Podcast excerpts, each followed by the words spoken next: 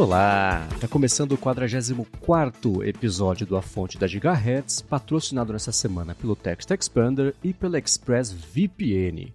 Quem tá falando aqui é o Marcos Mendes e assim como toda semana o Felipe Espósito também tá por aqui, beleza? Beleza, Marcos. E você, como é que vai? Tudo certo. Eu estava antes de gravar aqui assistindo a uma coisa bem bacana que você me mandou o link com exclusividade na noite de ontem, mas eu estava dormindo já, do seu primeiro aventura em vlog para dar uma espiadinha nisso, ver como é que é, fazer, etc. É isso, resolvi me aventurar e fazer um vlog de viagem, porque eu tenho viajado bastante ultimamente e o pessoal começou a falar, você tinha que registrar isso, faz um vlog, faz alguma coisa. Então tá, vou aproveitar que eu vou viajar sozinho e vou fazer, então... É, tô encarando aí, vou lançar hoje, na segunda-feira, meu primeiro vídeo do vlog de viagem pra mostrar como é que foi a toda a viagem, né? Desde a ida até o que, que eu fiz lá em São Francisco e em toda a Califórnia. Boa, e aliás, bem-vindo de volta, né? Que na última gravação você estava lá em São Francisco. Esqueci desse pedaço. Mas ficou bem bacana. Eu queria saber, você mostrou um pedacinho do seu setup, né? Que você comprou um, um gimbal que aparentemente é mais barato do que os, os de, sei lá, os de marca, não sei. Isso. Que são caros. Como é que ele se comportou no dia a dia, ao longo da viagem, para fazer o seu vlog? Eu curti bastante. Ele chama Smooth Q3, é de uma marca chinesa, mas ele funciona muito bem. Ele é bem completo, ele tem vários ajustes, tem aplicativo para iPhone que você consegue controlar mais coisas. Em questão de estabilização também funcionou super legal. Ele tem até um flashzinho, não é tão forte, mas ajuda a gravar coisas quando está muito escuro. E para quem está procurando aí uma opção para começar, nunca teve um gimbal, vale a pena. Dê uma olhada nos reviews, aí pareceu interessante. E ele é realmente mais barato do que, por exemplo, os gimbals da DJI, essas marcas já mais consolidadas no mercado e pelo menos para mim não deixou nada a desejar. Então, valeu bastante a pena, tanto que quando eu cheguei a olhar uns gimbals assim dessas marcas mais legais, eles estavam na faixa dos mil, mil e poucos reais. E esse da Smooth Q3 ele saiu mais ou menos em 600. Então foi uma economia okay. bem considerável. E, como eu falei, estou bem satisfeito com ele. Pô, legal. E, e, a edição você já fez tudo no Mac novo, né? Já estreou ele fazendo isso tudo, imagino. Fiz tudo no Mac novo, que tava já ansioso. Falei, não, agora é a oportunidade para testar o poder do M2 Pro. Então, instalei o Final Cut, fiz toda a edição nele. E gostei muito, assim, renderizar vídeo. É, primeiro que assim, a edição nem sinto, né? Editando em 4K, naquela opção do Final Cut de editar com os arquivos originais mesmo, nada de proxy, uhum. nada de ter que otimização. Tudo ali no, no, no, no, desempenho bruto e fluido, sem ventoinha. Na hora de renderizar, renderização rápida. Então, já fiquei contente, já gostei da minha uhum. compra. Boa. E o vídeo tem, ele tem uns, uns 20 minutos, né? Isso. Você levou quanto tempo para editar? Olha, para editar tudo, uh, acho que levou aí uns dois, três dias para fazer toda a edição. Tá. É, porque eu também não consegui passar um dia todo fazendo, né? Fui fazendo em partes. Mas para renderizar levou menos tempo do que o vídeo tem. Então foram menos de 20 minutos para o Final Cut conseguir salvar todo o vídeo, que eu achei ótimo. Uhum. Na hora que eu coloquei ah, lá para renderizar, passou uns minutinhos, na hora que eu vi, tava pronto. Uhum. É, edição depende um pouco do quanto que você tem de coisa bruta também, né? E acho Exato. que esse seria. Eu nunca fiz um negócio desse, um, um projeto de vlog, coisa assim. Eu tenho duas dificuldades. E uma delas eu vi que você enfrentou, né? Que você falou uma hora, putz, não tem vídeo desse pedaço que eu esqueci de gravar o resto. Tava tão cansado que não, nem te ocorreu de gravar, acho que do aeroporto lá de São Francisco até a casa onde você ia ficar, ia ser assim 100% do tempo. A hora que eu lembro, eu falo, nossa, acabei de fazer um negócio, passou, né? E a segunda também é assim, né? O que, que eu tiro, o que, que eu deixo, porque é, se eu fosse gravar, é porque eu ia achar relevante ou interessante, eu ia querer colocar no vídeo, né? Tem que ter que ficar priorizando uma coisa ou outra, deixando coisa de fora. Então acho que esse, são só as duas coisas que me. Sempre que eu pensei em fazer uma coisa dessa que nunca foi com muita frequência, porque eu não sou de vídeo, não tem jeito. É, são, foram as dificuldades que eu encontrei que poderiam é, atrasar aí o projeto. Como é que foi para você gravar isso? Veio naturalmente? Você se forçou a fazer isso? Era uma coisa que você tinha vontade e resolveu tirar do papel o projeto? Eu já tava me coçando há algum tempo, até porque, como eu tinha comentado, é, sempre quando eu viajo eu gosto de postar tudo no Instagram. Eu sempre registro tudo, mas nunca desse jeito. Aí eu falei, ah, já que eu posto tudo mesmo que eu faço, por que não fazer um vídeo até. A ideia surgiu mais para ter um diário meu, porque eu percebi uma coisa nas minhas últimas viagens.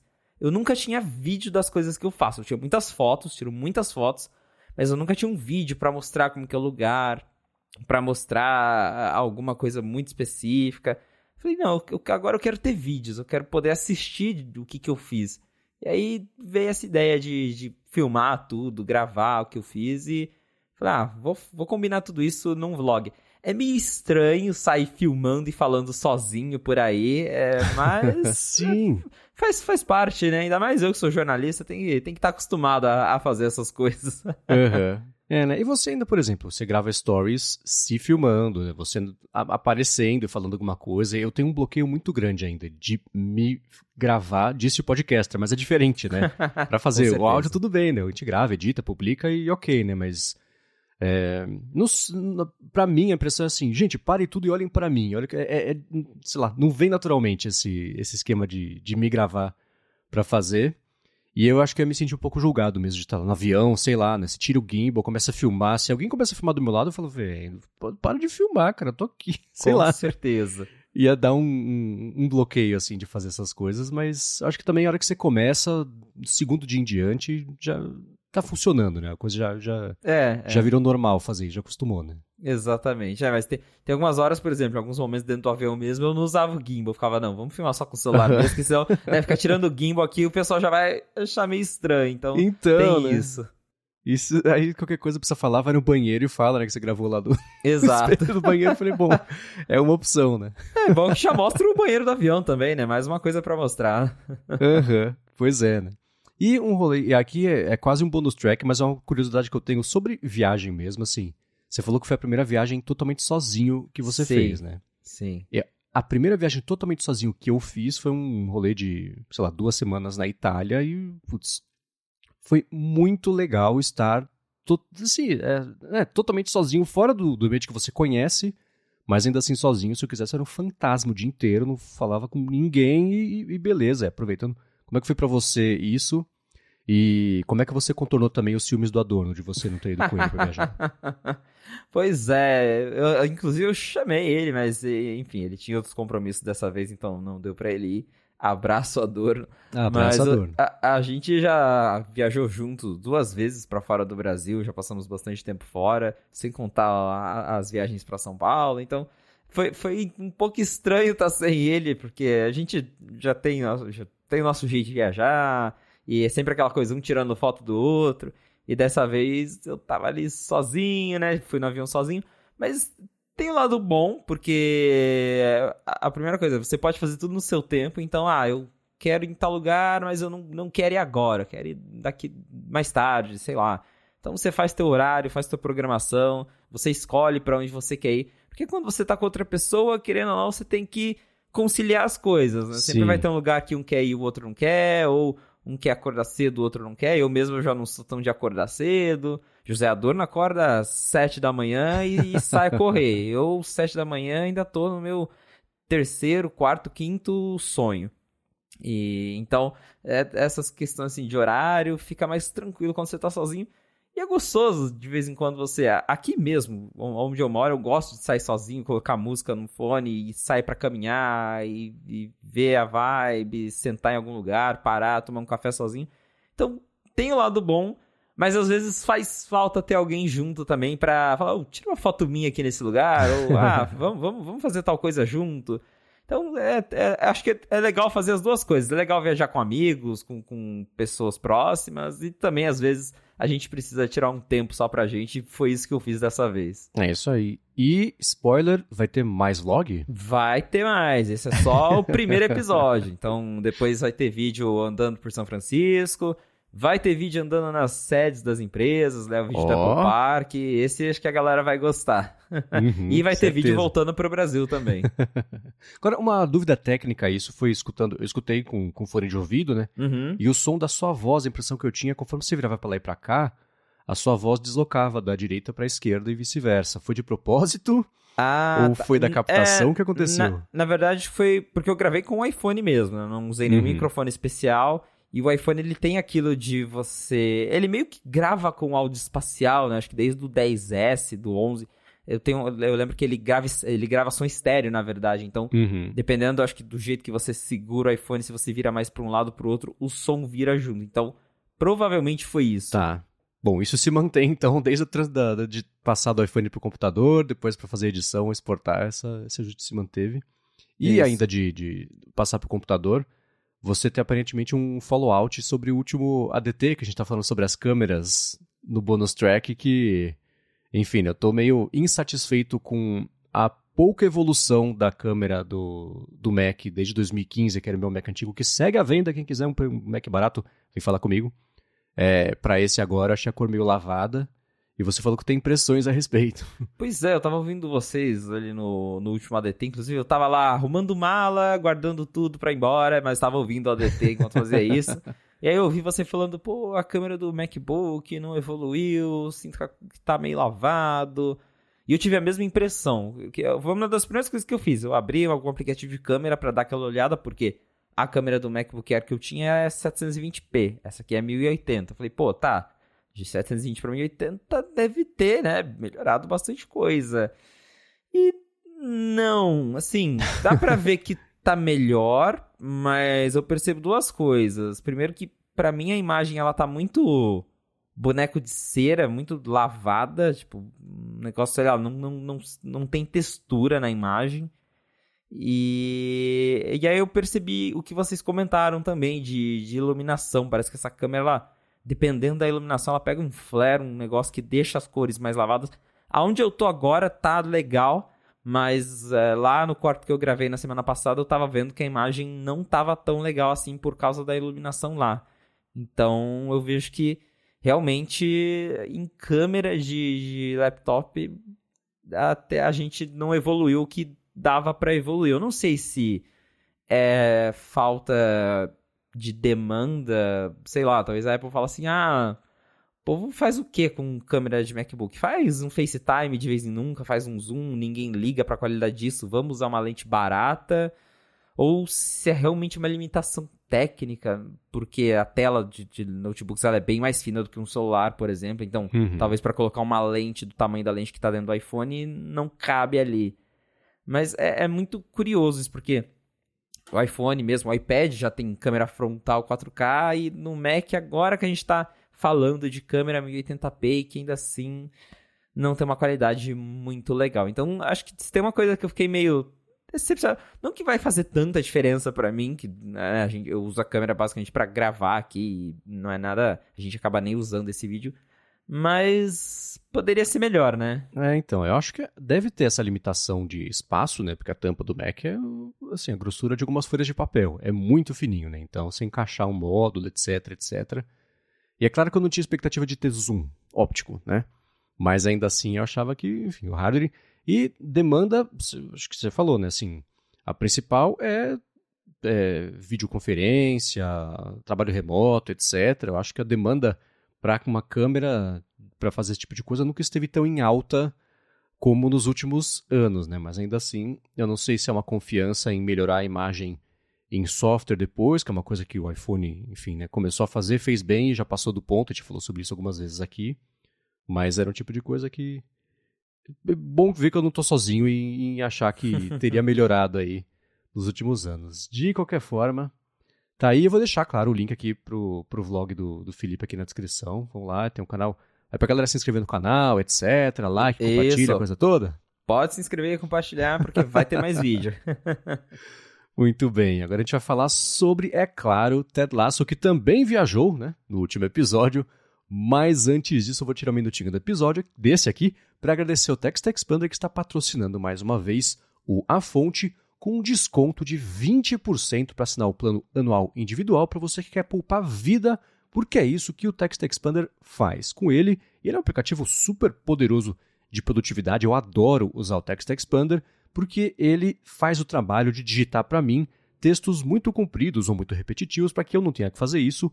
E isso, com isso, eu poupo no mínimo tempo e no máximo digitações que ah, vai, escreve errado, volta. Às vezes você cadastra uma coisa errada, endereço errado, sei lá. Então, você elimina até essa possibilidade com o Text Expander e ele está disponível em tudo que você usa. Tem, tem para Mac, tem para né, o iOS, tem para Windows também, tem pra, roda no Chrome, então a galera do Android também consegue dar um jeito de, de, de rodar ele enquanto não, não pinta aí o aplicativo oficial para Android. E com ele, basicamente, você faz pequenos atalhos de texto, e você digita esse atalho e ele troca por textos completos com direito a é, é, negrito, itálico, né, formatação toda, então cor, sei lá, link também, se você quiser, e até variáveis, como, por exemplo, fazer um cálculo de, de, de tempo, de prazo, você pode deixar um, um espacinho só para inserir o nome da pessoa, então tem vários jeitos de você tirar muito proveito do Text Expander, inclusive se você trabalha em equipe, porque eles têm também planos para equipes, o que quer dizer que a sua empresa vai garantir que todo mundo que tem que mexer com diversos textos tenha sempre as versões mais atuais desses textos. E para conhecer melhor o Text Expander e tudo que ele tem a oferecer, ainda garantir 20% de desconto para assinar o plano anual individual, faz o seguinte, vai em textexpander.com barra a fonte. Tem link aqui na descrição, dá uma espiada. Eu, eu desde sempre é, falo aqui que o Text Expander, depois que eu passei a usar, me poupou muita vida. Eles mostram isso, que eles mandam toda semana. E essa é uma das raras newsletters que eu não me desinscrevi, que eu gosto de saber toda semana quanto tempo eu poupei, digitando só um outro atalho ali, o arroba 1, arroba 2, já coloco e-mail, arroba ND, endereço. Esse texto, que eu improvisei bastante aqui, mas o texto do patrocínio, eu tenho aqui de todos os patrocínios da, da Gigahertz, tudo com atalho também. Então, digita o atalho, ele pá, já cola na pauta, fica bonitinho. Então, vai lá, textexpander.com barra a fonte. Muito obrigado ao Text Expander pelo patrocínio contínuo aqui do podcast e pelo apoio também a toda a Gigahertz. Valeu, Text Expander. E vamos lá, Ted Lasso, episódio sexto? Sétimo? Eu já perdi sexto. a conta.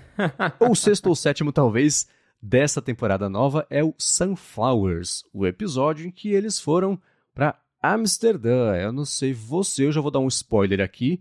Eu acho que esse, se não for o meu episódio favorito da série inteira, empata com aquele que eu acho que era, chamava Yam, talvez. Ou que, é o, que o Roy Kent sai correndo hum. e, e, tem o, aparece o... Enfim, eu vou deixar aqui na descrição pra, é, qual que era esse, mas eu acho que esse é um dos meus favoritos, assim. Se não for o favorito, fica em segundo lugar. Te pegou desse jeito também esse episódio, não? É, esse episódio é muito bacana, ele é bem divertido, tem uns momentos muito legais. Primeiro que já começa com o time perdendo de novo. Uhum. É, é, é, interessante, porque a gente. Eu, eu, não, eu não sei você, mas eu fico torcendo pelo time. Fico tipo, agora vai, agora vai, agora eles não ganham. Não ganha. E, e aí tem esses momentos, por exemplo, do, do Jamie, do Kent correndo ali de bicicleta. A gente descobre que o Roy Kent não sabe andar de bicicleta. E o Jamie ensina ele. E isso foi super divertido ver os dois ali e, e, e o Roy Kent jogando a bicicleta com raiva e ele aprendendo ali na força do ódio, né? Mas uhum. foi super legal de, de ver isso. Teve algumas outras partes interessantes também. Rebecca conhecendo uma nova pessoa, ao mesmo tempo o Ted indo atrás dela. Lembra até que você comentou que entre o Ted uhum. e a Rebecca rola, rola um clima, né? Olá. E aí ele, ele procurando ela, mandando mensagem e ela não, não responde, né? Tá sem o celular. E então isso também foi muito interessante. E teve ali também é, uma, uma abordagem que a gente já tinha comentado alguns dias, está voltando agora, agora a gente está entendendo melhor a história, do jogador Colin, que ele tinha lá um. É, ele, ele apareceu beijando um outro cara, e aí tinha essa discussão dele não ser assumido. E aí a gente descobriu agora, né, o, o Trent Green, que já tinha visto ele da, naquele outro episódio dando beijo lá fora, depois que ele sai de onde estava o time naquela festa. E aí o Trent vai atrás do Colin e aí ele né, acaba também confessando ali que ele também é gay e que os dois compartilham história, compartilham momentos. Achei bem curioso isso. Eu não estava esperando até também quando não. começou esse episódio. Aí eu vi o Trent indo atrás, indo pro bar, eu falei, hum. Aí, mas achei bem interessante essa, essa abordagem, o jeito que foi conversado, que, enfim, que realmente ele teve uma, uma troca de, de, de experiências de vida entre os dois, né? Então achei bem legal. Isso foi realmente um episódio cheio de, de momentos, assim, emocionantes. Divertidos, mas bem emocionantes ao mesmo tempo. Uhum. Só um follow-up rápido aqui. O meu favorito é o Rainbow. Rainbow, hum, é no hum, singular. Tá. Que, é, que toca X Rainbow dos Rolling Stones, etc. Esse episódio é, é fantástico, mas esse, o, o de agora, empatou ou é um, um, segundo lugar bem próximo aí. É, esse lance do Trent Cream, eu passou assim, batidaço por mim até a hora que ele falou, da segunda vez que eu me assumi, eu falei, nossa, então era. Aí foi fazendo sentido retroativamente, ele falou assim, pô, Colin, eu já sabia, mas eu tenho um motivo, não... eu devo ter um motivo para não ter falado, né? Eu pensando, ah, sei lá, ele, o motivo dele é que ele é um jornalista, mas é uma coisa privada, uhum. ou ele já uhum. viu alguém, né? É, não, né? Então achei bacana. E tem um simbolismo nessa cena que é o seguinte: eles estão sentados, em Amsterdã tem uma coisa chamada The Homo Monument, que são três triângulos, um deles fica bem no, no lago que eles estão sentados ali, que é um monumento em homenagem a todas as pessoas que foram. que sofreram preconceito ou que foram perseguidas de alguma forma por serem gays, então tá ali. Estão sentados conversando ali, que eu achei um simbolismo bacana. E, e enfim, é, eu, é, eu, costumo captar essas coisinhas assim, nessa eu me decepcionei porque passou batidaço, né? Mas eu achei muito legal isso aí. E o episódio, eu, eu tentei, que nem eu tenho feito nos episódios, né? Achar um, um tema, alguma coisinha que defina mais ou menos o, o episódio. Nesse eu não conseguia, não ser uma dinâmica que você tem sempre pessoas em pares, né? Que você tem o Trent Green com o Colin, você tem o Leslie com o Will, que eles vão lá é, no, no, Red Light District, District lá, é, para ver o lance do Chet Baker e tudo mais, que eu já comentei sobre isso. É, você tem a Rebecca com o Anônimo, né, com o estranho que nem nome ele ganhou no, no, episódio, acho que essa era basicamente a proposta, e o Jamie e o Roy Kent ali com o lance da bicicleta, que também foi hilário, né. O lance do, do, do Leslie com o Will é, é assim, eu, uma das viagens que eu fiz, né, que deu para ir para Europa, eu passei por Amsterdã e eu conhecia a história do, do Chet Baker. É uma história, assim, ele é, é tipo a Amy Winehouse do, do jazz. Né? Ele é uma história super triste, enfim, um cara bem autodestrutivo. Mas ele tinha aquela voz que a Last Get Lost, que é a música mais famosa dele, que toca inclusive no episódio. A voz dele é, é meio estranha, não combina muito com, com jazz. Você olha para ele, não combina nem com ele, né? E, enfim, ele é um trompetista super famoso e ele, a história é assim, ele é, era viciado em heroína e devia é, dinheiro pro, pro traficante dele. Aí um dia o traficante foi lá e quebrou todos os dentes dele falou: Você nunca mais vai tocar por causa disso, né? E aí ele né, passa uns tempos sem tocar e começa a usar dentadura, etc. Volta a tocar. Tem um filme que é o é, Born to Be Blue, que tem o Ethan Hawke é um filme que não mergulha muito na parte mais depressiva da história, mas ainda assim é uma história que vale a pena conhecer. Então, a hora que o, o Leslie fala, ah, eu vou lá no Red Light District visitar uma pessoa que eu gosto muito, eu falei, putz, eu fui lá também, eu vi a plaquinha e tal, estragou a surpresa porque eu já sabia o, que, que, o que, que era, né? Mas, enfim, toda essa parte é muito bacana. E, bom, a história do Jamie com o, com o Roy Kent, eles estão, é curioso, né? Estão cada vez mais próximos e trocando até histórias pessoais agora também, que é uma coisa é, bacana, uma união totalmente é, é, que não dava para prever que isso ia acontecer, totalmente improvável, né? Se a gente fosse pensar aí, sei lá, a uma temporada. Então isso eu achei bem bacana, enfim, o episódio inteiro foi muito legal. E essa parte da bicicleta, só um adendo também. Tem um filme clássico super bacana que é o Butch Cassidy and the Sundance Kid, que tem o Robert Redford e o Paul Newman também.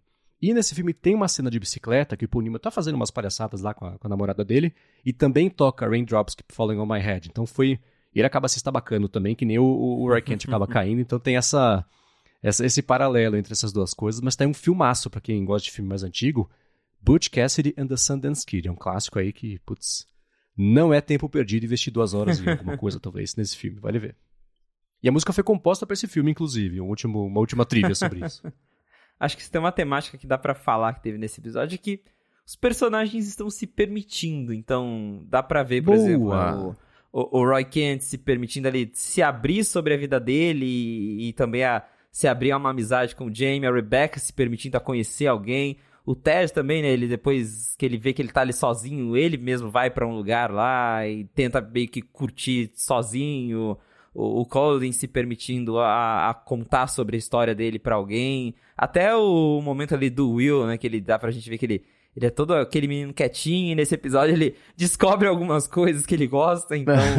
é, é, dá pra falar isso, né? É um episódio assim de, de permissão. E outra coisa que eu acho interessante dessa, desse plot do, do Colin e agora do Trent é que essa discussão tá vindo justamente logo quando a gente vai entrar no mês que se comemora o, o Dia Internacional contra a Homofobia. Então, talvez aí seja até já uma coisa da própria Apple ter acertado isso para cair bem na época em que a própria Apple, né, sempre faz, tem, lança uhum. pulseira, faz todo aqueles é, press release, às vezes faz vídeos sobre essa data. Então é um momento bem adequado para estar tá se discutindo isso. Achei bem, bem curioso. Boa, é 17 de maio? Cacei aqui rapidinho, que eu não tinha de cabeça. Eu acho que é, eu não lembro agora. Isso, 17 Legal, de maio. Isso. Achei é. Muito bem, é. Enfim, o episódio foi excelente. Aquele finalzinho, eu não sou exatamente o maior fã de Bob Marley da história, né? Mas o finalzinho com eles cantando e etc. E, e, eu gosto de algum. Quando. É curioso ver que as, quem está fazendo a série, quem está editando, enfim, quem dirigiu, sabe quando marcou um golaço, né? Com perdão do trocadilho por ser uma série quase sobre futebol, né? Porque geralmente o que acontece? Você, a tela escurece e os créditos passam ali em, em uma tela preta, com, as, com a fonte branca só. E às vezes a música, que é do finalzinho do episódio, passa ali pra frente. Nessa não, né? A música continua, mas você vê o ônibus indo embora, né? Aquela tomada bonita ali, afastando ali de Amsterdã tal. Então foi uma diferençazinha. E é um final muito bonitinho, né? Pra, e amarra bem todo o episódio. E, enfim, achei bem bacana. Pra, eu acho que sim, né? Quem não está vendo o Ted Lasso, está escutando isso aqui, não deve estar tá entendendo muita coisa dessa sequência que a gente tem feito de episódios, mas é uma das da, um dos episódios que eu falo assim, putz, é o que vai fazer eles ganharem um, mais um M aí nessa, nessa temporada. Foi um episódio bem bacaninha. Vale Com rever. Certeza. Porque, né? Pois é. Exato. Muito bem, vamos agora finalmente aqui começar com os follow-ups em relação aos últimos episódios. E a gente comentou, né? Eu trouxe o ponto de que na semana passada, é, por a Apple ter mostrado que está investindo mais na Índia, etc., com loja, principalmente com a fabricação de produtos, dependendo mais da Índia para fazer. É, eu falei que o Brasil tinha perdido a oportunidade de passar a ser uma boa fonte para a Apple por conta disso, e, enfim, né, seria benéfico para os dois lados.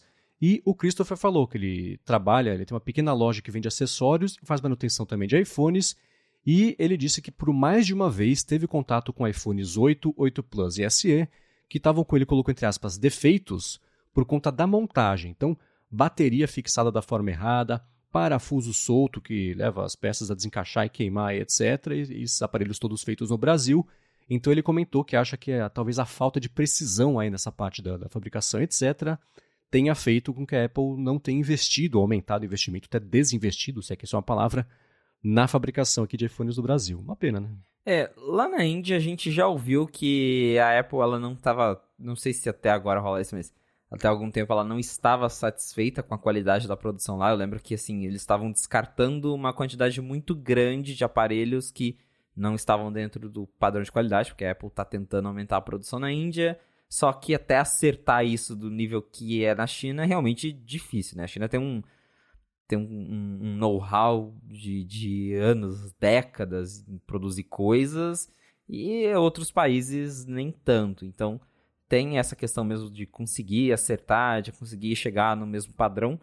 Mas vale lembrar que a Apple ainda produz iPhone aqui, ela não parou, só que ela não faz os modelos principais. Então, se você comprar um iPhone 13, um 12, você provavelmente vai encontrar um modelo montado no Brasil. Ela só não está fazendo o modelo do ano, que é o 14, mas os mais antigos, o próprio SE, ele ainda é montado aqui no Brasil. Então, é, é mas realmente é uma pena que ela não está fazendo o 14, né, para tentar baratear justamente o, o, topo de linha dela, isso ela nem tenta, ela realmente só deixa para montar aqui os modelos já do, dos anos anteriores para tentar dar uma baixada no preço, mas nada para os mais novos. E claro, poderia estar tá montando outros produtos também, acessórios, carregadores, esse tipo de coisa, nada é feito aqui. Hum, é, enquanto eu estava começando a falar, eu resolvi procurar rapidinho aqui se tinha fácil informação de quais modelos a Apple fabricava no Brasil encontrei uma matéria do Felipe Espósito no Night 5 Mac no ano passado, falando justamente sobre isso, né? Que a Apple estava fazendo o iPhone 13, é, mas não o 13 mini. Aqui no Brasil, ainda assim, parecia que era só o modelo de 6,1 polegadas. O que é curioso porque, na época, né, foi faz quase exatamente um ano, 27 de abril do ano passado, o iPhone 13 era o iPhone atual, né, do ano, ou não? É verdade, exatamente. É, então, né? Então, ela estava fazendo isso, era limitado, mas enfim, né, deve ter motivo para não ser mais ampla aí a produção. E, claro, obrigado ao Christopher por ter mandado o feedback, que mandou lá por meio do gigahertz.fm barra feedback. A galera tá mandando cada vez mais, legal ver o pessoal se empolgando para mandar por lá, porque facilita para todo mundo que queiram não usar rede social, tem a outra, tem uma, ah, por lá a gente centraliza e tá funcionando muito bacana. E o Diogo Trevisan, que também mandou lá pelo feedback, perguntou o que a gente acha, qual é a nossa teoria sobre o fato do Tim Cook, quando esteve lá na Índia, tá, ele tá, postou uma foto com, me parece uma celebridade que, que faz, que, que cozinha, etc., e é, o Tim Cook estava lá, em cima da mesa, um iPhone 2G. Ele quer saber o que, que a gente pensou a respeito disso. É, eu acho que deve ter sido a mesma história lá que alguém levou um Macintosh na loja e aí o Tim Cook autografou. Talvez foi alguém que levou um iPhone 2G lá para fazer uma graça, tirar uma foto com o Tim Cook e ficou lá em cima da mesa, né? Não, não acho que o Tim Cook viajaria com um iPhone 2G, mas quem vai saber, né? É, me pareceu que foi isso também. E, curiosamente, falando no iPhone 2G, recentemente o Marcus Brownlee fez um vídeo em que ele falou que ele foi o vencedor de um dos leilões é de iPhones antigos selados, aí, é, selado, tipo, né, fechado de fábrica, etc. Aquele até com o selo Lucky You, né, que acho que até também no 95 Max saiu a matéria comentando que ah, o iPhone até ficou abaixo do que se esperava, por mais que tivesse o selinho ali, que é uma coisa meio rara, etc., que ninguém sabe porque que tá lá, nem o Marcus Brownlee sabe exatamente por que, que existe aquele selinho. Ele, é, é, enfim, ele fez lá o, o, unboxing, etc. Ele liga o iPhone e fala assim: não dá nem para ativar mais o iPhone. Então ele não conseguiu passar da tela de, de, de ativação ali, de ligar no iTunes, etc.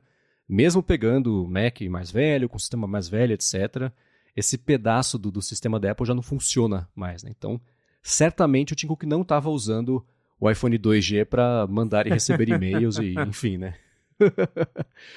sincronizar com o Apple Watch dele para fazer exercício de manhã.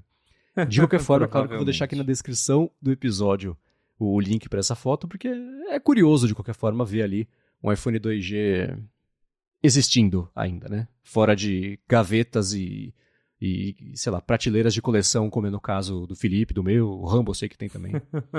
Mas aí é uma exceção. Exato. É, tem um vídeo legal, acho que é da, da Joana Stern, se não me engano, que ela pegou, ela fez, tipo, usando o iPhone 2G por um dia, em 2000 e... Eu não lembro se foi 2021. Foi, foi um pouco recente, assim.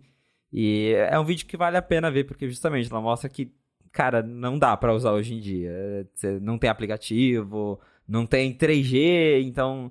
É, é, muito interessante ver como que na época foi um negócio que mudou o mundo, mas que hoje é, não, não tem como usar mesmo. Totalmente. Foi em 2017 que ela fez esse vídeo. Era o iPhone ah, 7, é o iPhone do ano, pra você ter uma ideia, né? Nossa, faz tempo então.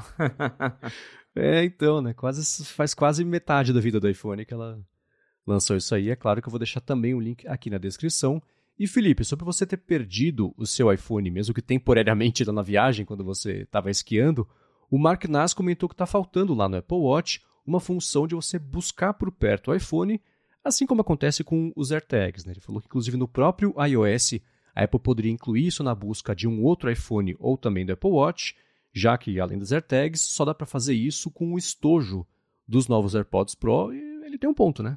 Com certeza. É, faz bastante sentido isso, porque Apple Watch tem chip 1, iPhone tem chip 1, super dava para fazer isso de você, sei lá, abrir ali no Apple Watch e ele começar a apontar uma seta para para a direção do iPhone, mas até hoje a Apple não pensou isso.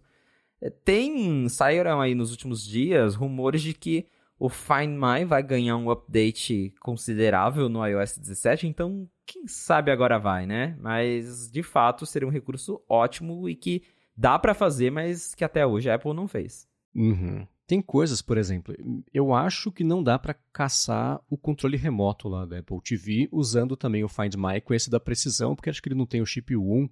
Isso. Mas é um dos produtos que tenho certeza que são os mais perdidos em casas aí por todo o mundo, né? Cai lá no meio da almofada, essas coisas. Então tem essas incongruências mesmo, que eu espero que o tempo resolva, porque de fato, agora que ele falou isso, eu nunca tinha pensado nisso, e eu tenho certeza que a Apple já pensou nisso e por algum motivo não está implementado, né? Mas ainda assim, é, agora me parece um recurso que é tão óbvio que deveria existir, né? Vamos ver se no iOS 17, ou no 18, ou no 19, isso chega aí na mão de todo mundo. E já que a gente está comentando sobre o Apple Watch, entrando no primeiro assunto aqui do episódio de hoje, e é, na verdade é meio assunto, meio follow-up, né? Que a gente falou na semana passada sobre como, de acordo com o Mark Gurman e outros vazadores por aí, o WatchOS 10 vai ser um, a maior mudança do Apple Watch desde o Apple Watch. Vai ser alguma coisa assim, né? Que o Apple deve colocar aí como como blá de marketing que vai mudar toda a parte de interface, parece, vai ser uma reformulação grande aí. E o pessoal está especulando que pode ser uma coisa parecida com a diferença que foi do iOS 6 para o iOS 7, que depois o iOS para frente ele foi arrumando, mas assim, a, a, magnitude aí da diferença. E você publicou lá no 95Mac uma enquete querendo saber do pessoal o que, que a galera mais. que o pessoal mais quer ver né, do WatchOS 10. É, eu vou falar só a opção que foi a opção em que eu votei e que acabou sendo o que o pessoal também está mais curioso, que é sobre a interface redesenhada. Né? E aí, claro que sendo amplo desse jeito, cada um pode projetar os, os próprios sonhos e anseios ali, né? Eu imagino que por isso muita gente tenha votado, mas e aí? Quer comentar um pouquinho sobre as outras opções, ou enfim, ou, ou especular sobre claro. o que mais pode vir? E eu coloquei ali algumas opções assim, que então tinha interface desenhada, nova tela de início, live activities, que eu vi algumas pessoas até conceitos pedindo isso para Apple Watch, mais recursos de saúde, novos mostradores e uma opção outros. Em primeiro lugar, foi a interface redesenhada, então parece que todo mundo quer ver um WatchOS com uma cara diferente, até porque desde, isso eu falo na matéria, desde o primeiro Apple Watch, né, lá em 2014, 2015, a interface é essencialmente a mesma.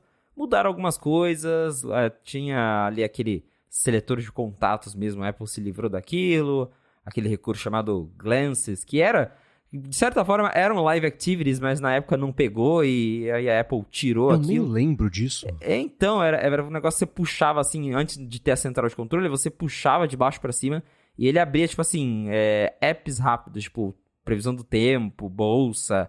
Era basicamente isso, widgets. Tiraram isso já na versão 2 do WatchOS, não, não, não durou muito. E a gente comentou né, da, da nova tela de início também, que hoje é aquele estilo colmeia, mas que não é nem mais o padrão do WatchOS, então pode ser que a Apple vai mudar isso. Mas, pelo jeito que, de acordo com a enquete, o que todo mundo quer é interface nova. Mas a segunda coisa que todo mundo quer e que ficou ali bem quase empatado com a interface desenhada, ficou ali 32 a 29%, é mais recursos de saúde e fitness. Então, parece que a galera, né, tá interessada. É, virou o foco do Apple Watch, na verdade. Uhum. É, ele, ele é um aparelho hoje mais de, de, saúde do que qualquer coisa. Muita gente compra por causa disso, para receber notificação de saúde, para usar na academia, para acompanhar exercício. E a galera tá bem interessada em ver novas opções nessa nesse quesito. Então, tem muita coisa que a Apple pode explorar, suportar novos tipos de exercício, colocar mais detalhes no, no, monitoramento do que já existe. A gente tem né, aí vários rumores de Apple trabalhando em monitoramento de, de nível de glicose no sangue, embora isso daí provavelmente envolva ter um hardware novo, mas pela pesquisa dá para ver que realmente o Apple Watch se consolidou como um aparelho de, de saúde mesmo, porque é isso que a galera quer ver de novo no Apple Watch. É, tem a interface nova, mas também o pessoal está bem interessado em ver recursos novos de saúde. Agora, fiquei curioso em qual opção que você votou. Foi na de redesenhar interface mesmo. E o que, que você espera? É, então, eu tô satisfeito com o Apple Watch como ele é hoje em dia. Tanto que o meu é o Série 4, eu acho. Nem faz anos que eu não atualizo, porque o que ele me oferece já tá beleza. Mas pensando na possibilidade de uma interface redesenhada, eu, como interessado em design, claro, por que não, né? Vamos ver o que, que vai acontecer, porque isso certamente vai informar não só como é que vai ser a interação com o Apple Watch, mas a gente sabe que o mercado olha para isso e às vezes adota em diferentes níveis, aí, em diferentes graus, é, essas mudanças. Então, é uma responsabilidade muito grande me empolga essa opção, essa possibilidade da gente estar prestes a ver uma mudança no que, que significa ser uma interface digital de dispositivo vestível. Então, acho isso bacana.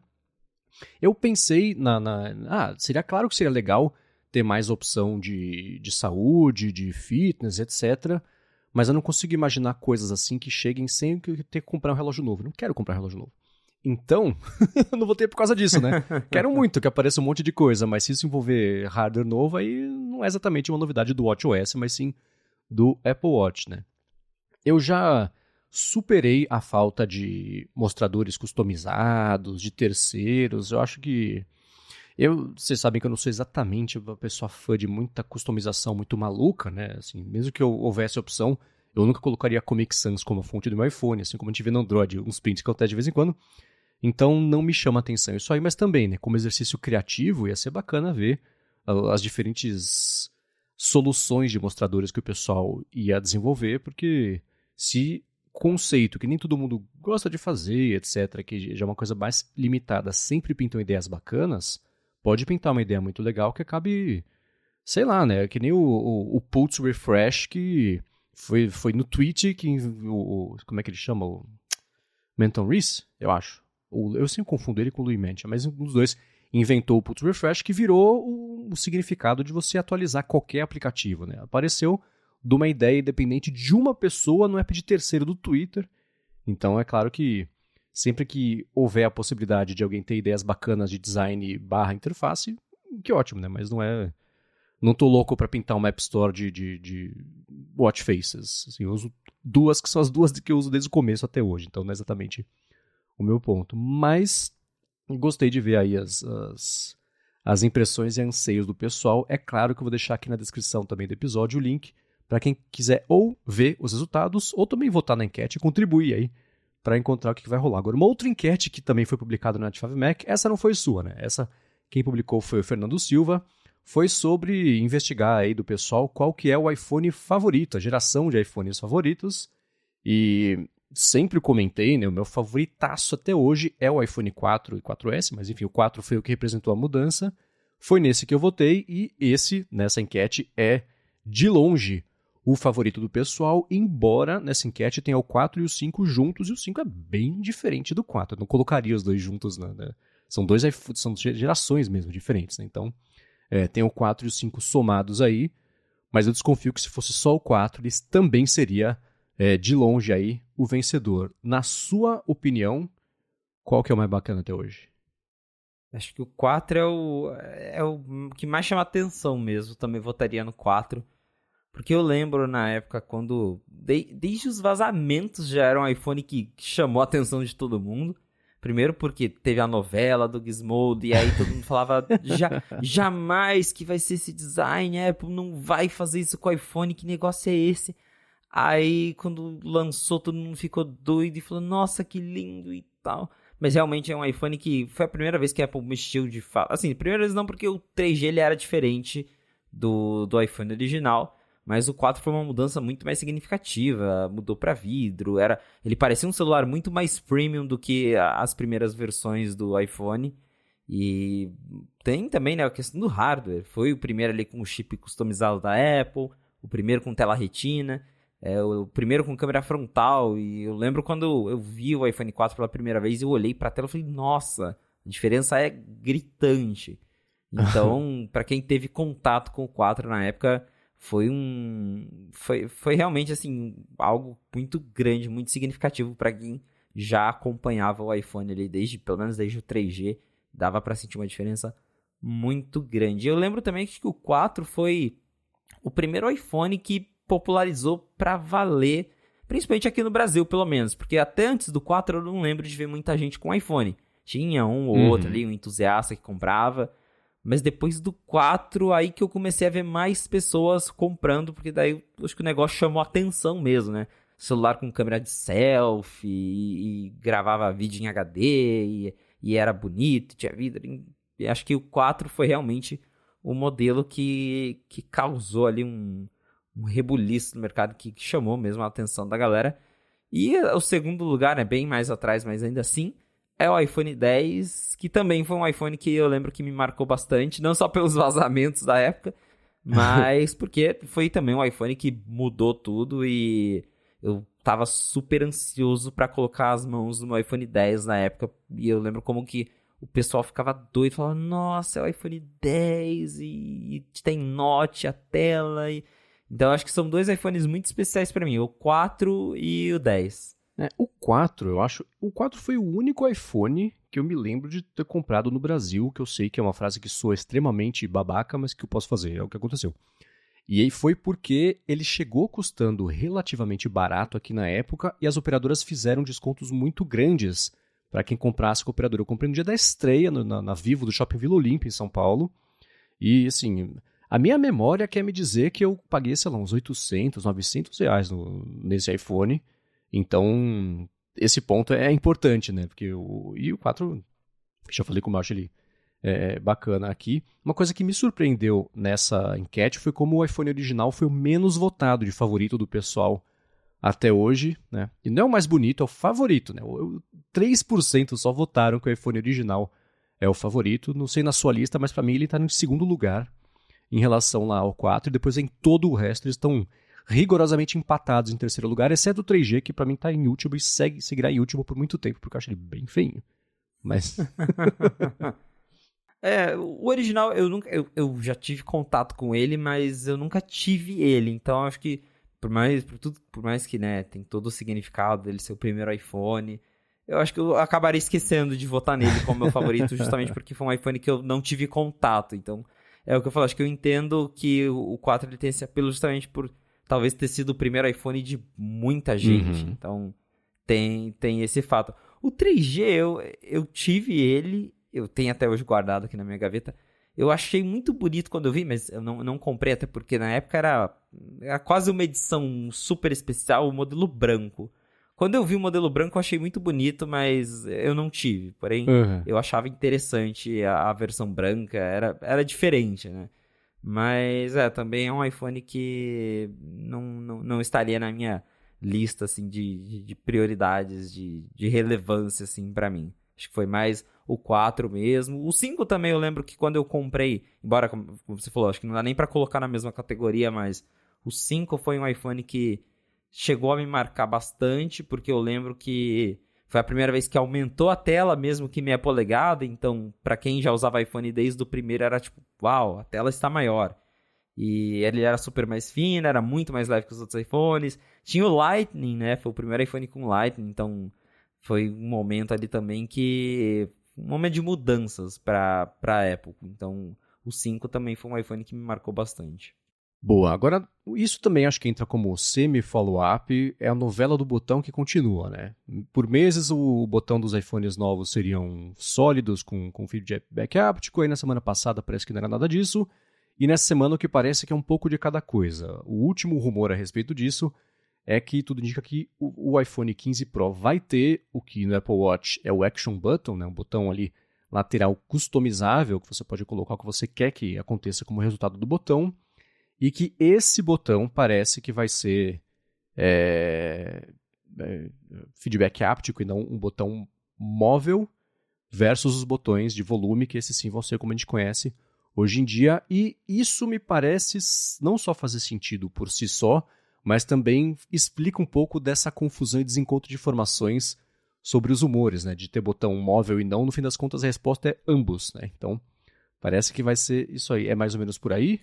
É, primeiro, recapitulando tudo, a gente tinha reportado que o iPhone ia ganhar novos botões de volume, que ia ter um design único e que seria sensível à pressão, teria feedback átil. E aí, recentemente, teve a reportagem lá de tanto do Mintico, do Jeff Poole, falaram, não, a Apple voltou atrás e vai ser botão normal, ela desistiu, vai dar trabalho, fornecimento, enfim. Falaram que não ia rolar. E agora saiu essa nova reportagem falando que na verdade vai ser os dois. Então, os botões de volume, eles vão continuar sendo como eles são hoje, botões separados, físicos, ali com um botão mecânico mesmo. Mas a chavinha do mudo parece que a Apple vai seguir com o plano de trocar ela por um botão que pode ser customizado para funcionar do jeito que você quiser.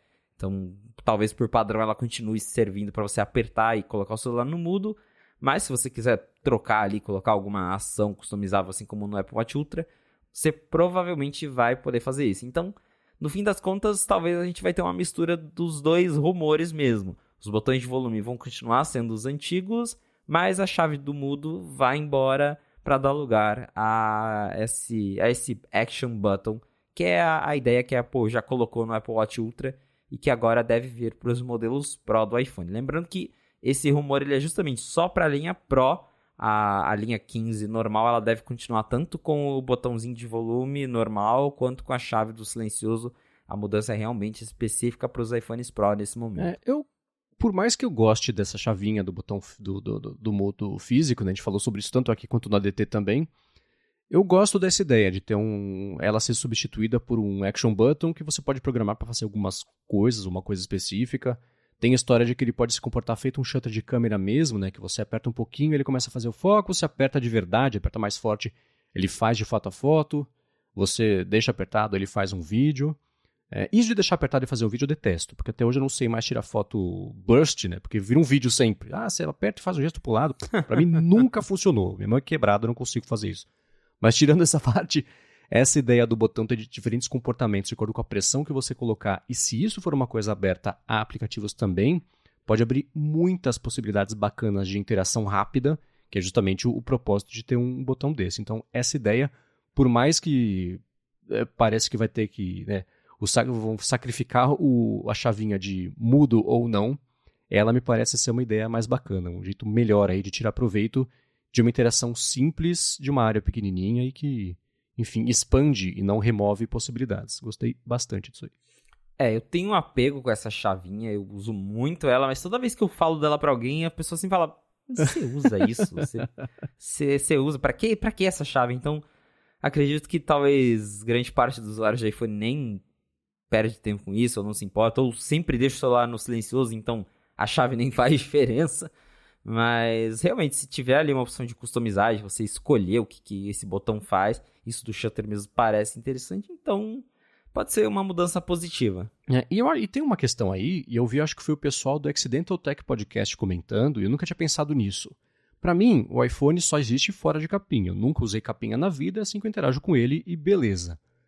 Uma coisa que acontece com quem usa o iPhone com capinha é que essa parte do, do dessa chavinha vira só um umbigo, que você não consegue. Não dá para você, né? É só um furo ali. Né? É pior para você interagir, conseguir facilmente, no bolso, inclusive, que é como eu faço, já comentei sobre isso, ativar ou desativar a chavinha ou checar o estado dela. Então, se eu usasse uma capinha, eu provavelmente não usaria tanto é, o, o, botão esse mute switch. E mais, uma das coisas que entraram na minha lista mental do porquê que usar a capinha é pior é justamente porque esse botão passa a ser inacessível, que é uma coisa que eu uso bastante. Então, eu acho que deve haver uma relação entre pessoas que usam capinha e a quantidade de, de, dessa galera que usa de fato o botão, porque ele passa a ficar meio inacessível mesmo, e aí dá mais trabalho usar do que não usar, né? É, um bom ponto, porque eu também uso sem capa, então é, aí. fica mais fácil. Quando você coloca uma capinha, realmente é, é chato, você já não consegue ter a mesma sensação ali com, com essa chavinha. Muito bem, agora a gente vai passar a comentar um pouquinho sobre os rumores que pintaram sobre o iOS 17 e uma interessa bastante, pelo menos conceitualmente, que é sobre diário. Mas antes disso, eu vou tirar um minuto do episódio para agradecer os nossos amigos da ExpressVPN que também estão patrocinando o A Fonte e seguem com um desconto de três meses para você poder aproveitar uma VPN e navegar de um jeito mais seguro, mais privado e com mais possibilidades aí esse desconto, claro, na assinatura do plano anual. A ExpressVPN oferece duas grandes vantagens para quem assina, que são, primeiro, você navegar de um jeito mais seguro e mais privado, e em segundo lugar, você poder explorar, especialmente para streaming, outros catálogos, outras possibilidades aí que não estão acessíveis aqui no Brasil ou no país em que você está, porque existem muitas geolimitações. E aí eu volto a falar de streaming já já. A parte da segurança, especialmente se você se conecta muito a Wi-Fi públicos, se você viaja bastante, depende de Wi-Fi de hotel, de aeroporto, de shopping, etc., para você poder usar a internet, é muito provável que seus dados já tenham virado o preço dessa conexão, porque, especialmente as empresas né, que existem puramente para servir internet grátis, tipo esses Indigo, não sei se é Indiegogo, Viagogo de avião e etc., é claro que elas dão uma espiada nos seus dados para poder usar isso e depois vender os pacotes de dados para empresas de pesquisa, por exemplo, etc., mas com o ExpressVPN isso não acontece, porque mesmo quem está oferecendo a conexão não consegue ver o que você está fazendo com ela, porque os seus dados passam a ser criptografados. Então, você não dá para saber o site que você está acessando, por quanto tempo está em cada coisa, que aplicativo está usando, que conteúdo do streaming você está vendo. Tudo isso fica numa caixinha impenetrável ali para quem está oferecendo a conexão. E a segunda vantagem é justamente essa para streaming. Né? O catálogo que tem aqui no Brasil da Netflix, por exemplo, é diferente do catálogo que tem nos Estados Unidos, na Holanda, né? O Ted Lasso, por exemplo, se ele usasse ExpressVPN, ia conseguir ver alguma coisa lá na Holanda é, que não, não, estaria disponível porque ele é dos Estados Unidos. Então, com o ExpressVPN, você consegue dar um jeito, é uma solução para você acessar de fato qualquer conteúdo de qualquer lugar do mundo nas plataformas de streaming que você usa. Eu faço isso, especialmente com o HBO Max, que é a plataforma que eu mais uso. Tem coisa tipo da West Wing que eu só vejo porque dá para acessar com a ExpressVPN.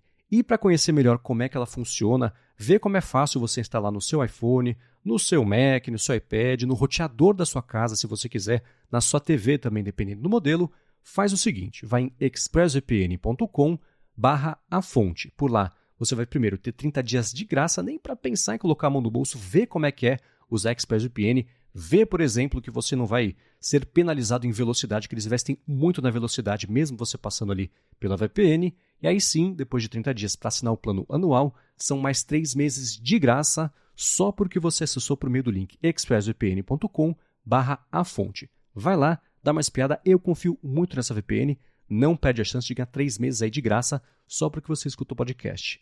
Muito obrigado ExpressVPN pelo patrocínio contínuo aqui também do A Fonte e pelo apoio a toda a Gigahertz. Valeu ExpressVPN. Vamos lá, dois rumores que pintaram sobre o iOS 17. A gente pode começar pelo segundo, porque a gente já falou bastante sobre isso aqui, eu acho que talvez ele passe mais rápido. É que parece que a Apple não vai liberar para os Estados Unidos a funcionalidade de side loading, que parece que a Europa vai obrigar, no fim das contas, a Apple a fazer, que é permitir a instalação de aplicativos por fora da App Store, seja com App Stores paralelas, seja diretamente ali de algum jeito. Parece que isso não vai ser obrigatório nos Estados Unidos, então a Apple, pelo que indicam os rumores, não vai liberar isso para lá também. Não sei se chegar a surpreender, né? Eu, eu li isso e falei, faz completo sentido, a gente sabe que a Apple não vai dar um centímetro para isso aí se ela não for obrigada. Por outro lado, é claro que ela só chama atenção para o fato de que nos Estados Unidos não vai poder, em outros países também não, e ela vai comprar brigas em cada um desses países e vai, é claro que no, no fim das contas, ser obrigada a abrir mesmo assim. Mas enquanto isso, 30% de comissão. O que, que você acha, meio por aí? pretends to be shocked. Essa foi a minha reação, porque, tipo, óbvio que se a Apple puder não colocar isso no resto do mundo, ela vai fazer isso, ela não vai colocar.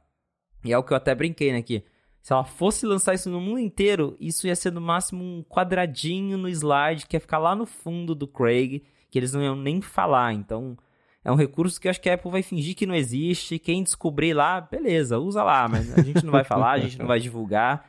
E vai ser isso, vai ser uma coisa super por baixo dos panos. Assim como a, a, aquelas em alguns países lá em que agora ela teve que liberar para os desenvolvedores conseguirem colocar é, métodos alternativos de pagamento. Ela fez assim isso do jeito mais silencioso possível, não é anunciado, morreu não é tratado assunto, como né? feature. É, o assunto morreu. Lá no país X existe e é isso. No resto do mundo, ninguém sabe, ninguém nunca ouviu falar. E vai ser mais ou menos isso. Claro que o sideloading é um negócio muito maior e a gente sabe que não é só a Europa que está indo para cima da Apple nesse quesito. No, nos Estados Unidos mesmo, a Apple está sendo investigada por antitrust. Pode ser que algum dia ela seja forçada a abrir. E aí, no caso, o sistema já vai estar, tá, de certa forma, pronto para ela só girar uma chavinha e ir liberando isso conforme outros países foram forem processando a Apple, sei lá, mas é, no, num primeiro momento, de fato, faz sentido que isso seja exclusivo para onde ela for obrigada a colocar. Então, pode ser que a gente aqui no Brasil, a galera dos Estados Unidos, não consiga colocar o sideloading. Claro, talvez descubra algum jeito, sei lá, de mudar a região do iPhone e aí seja possível é, instalar lá os aplicativos. Mas, é, faz muito sentido pensar que ela não vai entregar isso tão fácil assim para todo mundo. Ela vai fazer e vai cumprir a obrigação dela, que é, ah, a Europa tá mandando? Tá bom, lá na Europa a gente vai colocar e do jeito mais oculto e obscuro possível. Eu tenho certeza que vai ser assim, um ajuste escondido lá no, no, na última seção do aplicativo ajustes, que aí você tem que ativar e tem que colocar tua senha, o iPhone vai reiniciar e ele vai, vai te mostrar umas 500 mensagens perguntando se você quer mesmo ou não não vai ser um negócio amigável ao usuário e não vai estar disponível aonde ela não precisa colocar.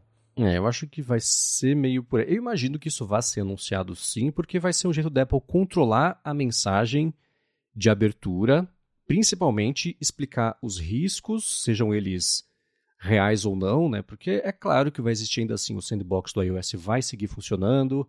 Ela certamente vai achar um jeito de que mesmo assim para ser disponibilizado, para ter o certificado validado, a instalação poder acontecer, vai ter que vai ter uma comissão para ela do mesmo jeito para venda interna, etc. Acho que uma coisa não, não prescinde a outra, né? Então, Isso tudo deve rolar, mas ainda assim já dá para ver essa tempestade aí se formando ao horizonte, inevitável que se ela liberar só para a Europa, todos os outros países vão para cima dela com mais força ainda.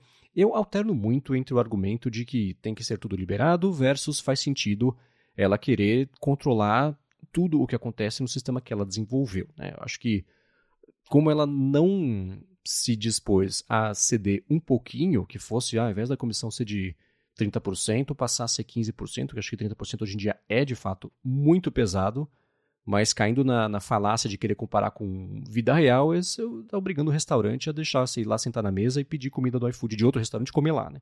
Então, eu fico alternando entre é justo ter que abrir e não é justo ter que abrir. Nessa semana eu acho que não é justo ter que abrir desse jeito, mas ainda assim a gente sabe que essa briga não vai ser resolvida nem nesse ano, nem no ano que vem, nem daqui a. Vai, vai daqui a 10 anos, porque depois vai ser no Apple Watch, vai ser no headset. Essa briga vai seguir existindo, que a gente sabe que a Apple vai tentar sempre ao máximo controlar tudo o que acontece nos dispositivos dela, o que de certa forma faz sentido. Então, é, é, emprestando do ADT, não é hoje que a gente vai resolver esse problema aqui no episódio de hoje, mas parece que vai rolar isso aí de limitação de onde que vai rolar o sideloading. Mas o segundo rumor que pintou nessa semana é um de que a Apple deve trazer no iOS 17 uma funcionalidade nativa de diário.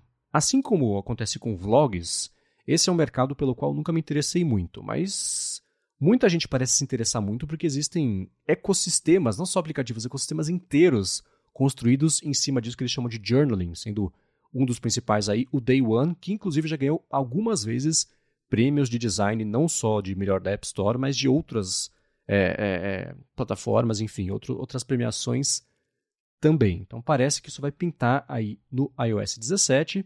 O Ben Lovejoy publicou lá no 5 Mac uma coluna falando sobre como faz completo sentido é, a, a, Apple adotar nativamente isso, sendo que ele próprio recentemente passou a fazer diário.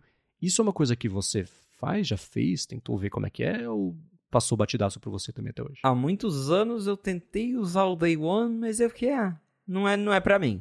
Porém, eu, eu vejo que tem um apelo grande para muitas pessoas, então faz sentido que a Apple esteja indo atrás de colocar mais um novo recurso no iOS.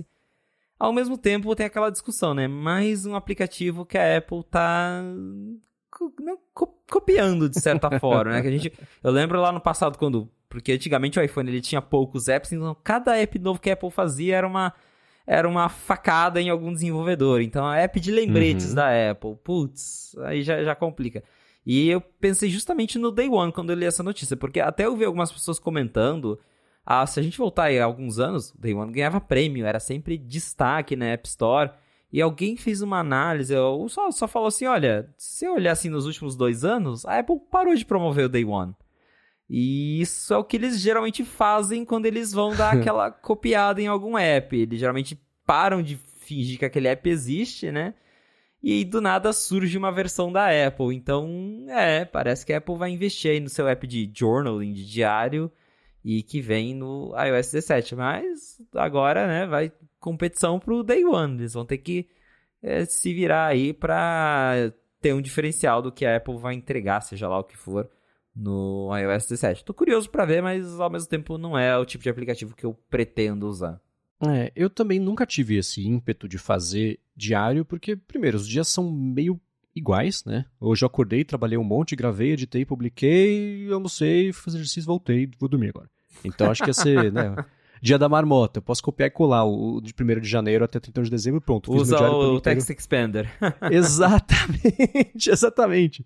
Então acho que ia ser uma coisa assim, mas pode ser que quem faz diário fala assim: você só tá falando isso que você nunca fez. Pode ser que a hora que você começa a fazer, você vai perceber como tem diferenças no seu dia a dia, como isso te ajuda a ser mais produtivo, e é bacana ter memórias, etc. Então, por exemplo, numa viagem, super legal, né? Uma vez eu estava viajando, eu estava lá e fazendo um, um, um, tour de vinícola lá na, na, Argentina. E aí tem vinícola que oferece almoço junto do, de quando você faz o tour, depois faz o almoço pareado, com uma experiência bacana, etc. E na mesa do meu lado tinha um americano. E assim, pensa no americano turista padrão. Um cara grandão, cabeça branca, vermelho, com uma roupa toda florida e bermuda. E tudo. E ele tinha um, um guia é, de viagem exclusivo dele, né? E ia fazendo a tradução, era meio intérprete, meio guia, etc. E aí tudo que o guia falava para ele, ele pegava de uma folhinha, ela pegava, anotava, e tinha um caderninho todo surrado assim. E eu não me aguentei e puxei conversa com ele. Falei, cara, me explica que, o seu contexto? e ele falou, ah, não, pô, tô anotando tudo aqui porque, poxa, eu gosto, né? Ele falou, ah, minha esposa morreu recentemente, agora eu tô fazendo umas coisas que a gente sempre quis fazer e que eu nunca fiz. Eu tô fazendo uhum. aqui um, um diário da viagem, anotando o que, que eu tô comendo aqui, como é que foi, etc. Eu falei, pô, tá aí, né? Porque voltando à conversa, é. a conversa lá do começo, né? É, você fazer o vlog que foi basicamente um, um, dia. O, o, log dos dias da viagem. O vlog é basicamente isso. É, isso. Te ajuda a lembrar um pouquinho mais ou com mais detalhes o que aconteceu, né? Porque eu não sei você, eu sempre tirei muita foto em viagem, apesar de não fazer vídeo, e depois de um tempo. Sim. Voltando a ver as fotos, a viagem começa a se resumir só às fotos. A gente vai esquecendo um pouquinho das histórias que aconteceram espontâneas e só lembra, de, ah, nesse dia eu fui nesse lugar, comi isso aqui, lembra de uma coisa antes ou depois. Uhum. Então fazer um diário em viagem pode ser uma coisa benéfica. Agora, extrapolar isso para um dia a dia, você pode também passar a lembrar muito mais, funciona até como uma, talvez uma terapia, te, as ideias encaixam melhor, né? O próprio Ben Lovejoy falou isso, o pessoal nos comentários comentou também, o comentário comentou, ótimo, né? É, falou sobre como ajuda a encaixando melhor as ideias, sim, etc. Sim, sim. É, pensando, pensando por esse lado, realmente, eu sou uma pessoa que eu faço terapia e eu já tive como exercício que a terapeuta passou pra mim de ter que fazer quase um diário mesmo, de ter que pegar lá um papel, escrever ah, o, o que, que quais emoções eu senti no meu dia. Então, realmente, tem um lado terapêutico nisso. E mesmo que seja só para anotar, com certeza, para quem faz esse tipo de diário, é mais legal fazer isso no app dedicado do que no Notas da Apple. Né? Então, se você tem um app de diário, com certeza vai ter lá o jeito bonitinho de organizar os dias, de encontrar o que, que você escreveu em tal dia. Eu até veio na minha cabeça agora, porque eu tô olhando pra tela do meu iPhone e tá, eu tenho o widget de memórias de fotos. Eu gosto de, de ter uhum. aquelas memórias na minha tela de início. Então, sei lá, imagina o widget de memórias de pensamentos, né? Ele te lembrando de momentos específicos que você escreveu, sei lá. Então, é, para quem faz esse tipo de coisa, ter um aplicativo dedicado e com certeza é, é, muito mais legal do que você só abrir o notas e jogar um monte de ideia lá. Uhum. É. E eu acho que isso pode talvez trazer interesse para essa categoria de aplicativos, porque a gente sabe que assim como a Apple copia e eu não, eu não concordo que ela mate categorias de aplicativos por ter coisa nativa, porque tudo que tem nativo hoje no iOS tem um décimo das funcionalidades dos aplicativos de fato, que são de calendário, de lembrete, de notas, né? O Notas do, do, do iOS não é um Evernote, não é um Notion, é um, um aplicativo de notas, ele é muito mais simples. Então eu suponho que esse de diário vá ser assim também. Isso pode até trazer mais interesse para aplicativos como o Day One, que é o sinônimo aí dessa categoria. Mas eu quero saber do pessoal que escuta o A Fonte, como é que vocês, se vocês fazem diário, como é que vocês usam, que benefício que traz isso aí no dia a dia, porque vai que é um, um, um hobby novo que pode estar se criando para quem escuta aqui, ou talvez até para mim, se eu me sentir que de fato possa acrescentar aqui no dia a dia. Então vão lá, gigahertz.fm feedback nos digam como é que vocês usam aplicativos de diário, principalmente que benefício que isso traz no dia a dia, que eu fico curioso para saber sobre isso aí. Agora, seguindo aqui com a nossa pauta, a gente vai falar sobre alguns, atualizar, na verdade, os rumores que pintaram sobre Macs e processadores. A história, o contexto geral é que a expectativa, na verdade, é que na WWDC a Apple fosse anunciar é, os computadores com o chip M3. A gente até já comentou também é, sobre isso no último fonte. E aí veio o Mark Gurman faz uns dias e falou que, na verdade, o que a Apple vai fazer vai ser lançar anunciar Macs aí. Né? O próximo anúncio de Macs vai ser de chips M2 até o MacBook Air mesmo com o M2 atualizado, que não parecia fazer muito sentido. E nos últimos dias o, foi o Ming Chico que comentou sobre isso também? Isso. É, ele falou que, de fato, a Apple teve que, por algum motivo, abandonou a ideia de lançar agora o M3 e vai mesmo lançar esses próximos Macs aí com versões atualizadas ou, enfim, com revisões aí do M2. Então, é, eu até voltei no tempo aqui, matéria de 8 de março de 2022 que eu escrevi no 95Mac. A manchete é Mentico, MacBook Air redesenhado será lançado nesse ano, mas com chip M1. E o senhor Kuo disse na época que o novo MacBook Air teria um M1 atualizado. O M1 atualizado é o M2. É, é, o M2 ele não tem quase nada de novo comparado ao M1. Ele tem esse ele é 15% mais rápido. Ele é essencialmente um M1 um pouquinho mais rápido. E aí na época a galera tava falando, não, vai que Air 2022 vai ter o chip M1, vai ter o chip M1 e é o M2. Se a Apple, sei lá, ela colocou um núcleo a mais, ela já pode chamar de M2, é marketing, o nome do chip é marketing. Eu não acho que ela vai vender um MacBook novo com um chip de um, de um ano atrás. Para mim, isso parece muito improvável. O que eu acredito é o salto do M2 pro M3 base não vai ser tão grande. E aí, por isso, essa galera. Porque, por exemplo, o que o 95 Mac ouviu é: vai ser M3, só que o M3 ele vai ter a mesma configuração de núcleos do M2. Vai ser lá, é, CPU de 8 núcleos, GPU de 4, não lembro agora. Mas vai ser essencialmente a mesma configuração. Talvez vai ser, vai ser mais rápido, vão ser núcleos um pouquinho mais rápidos, mas não vai ser um chip tão diferente assim.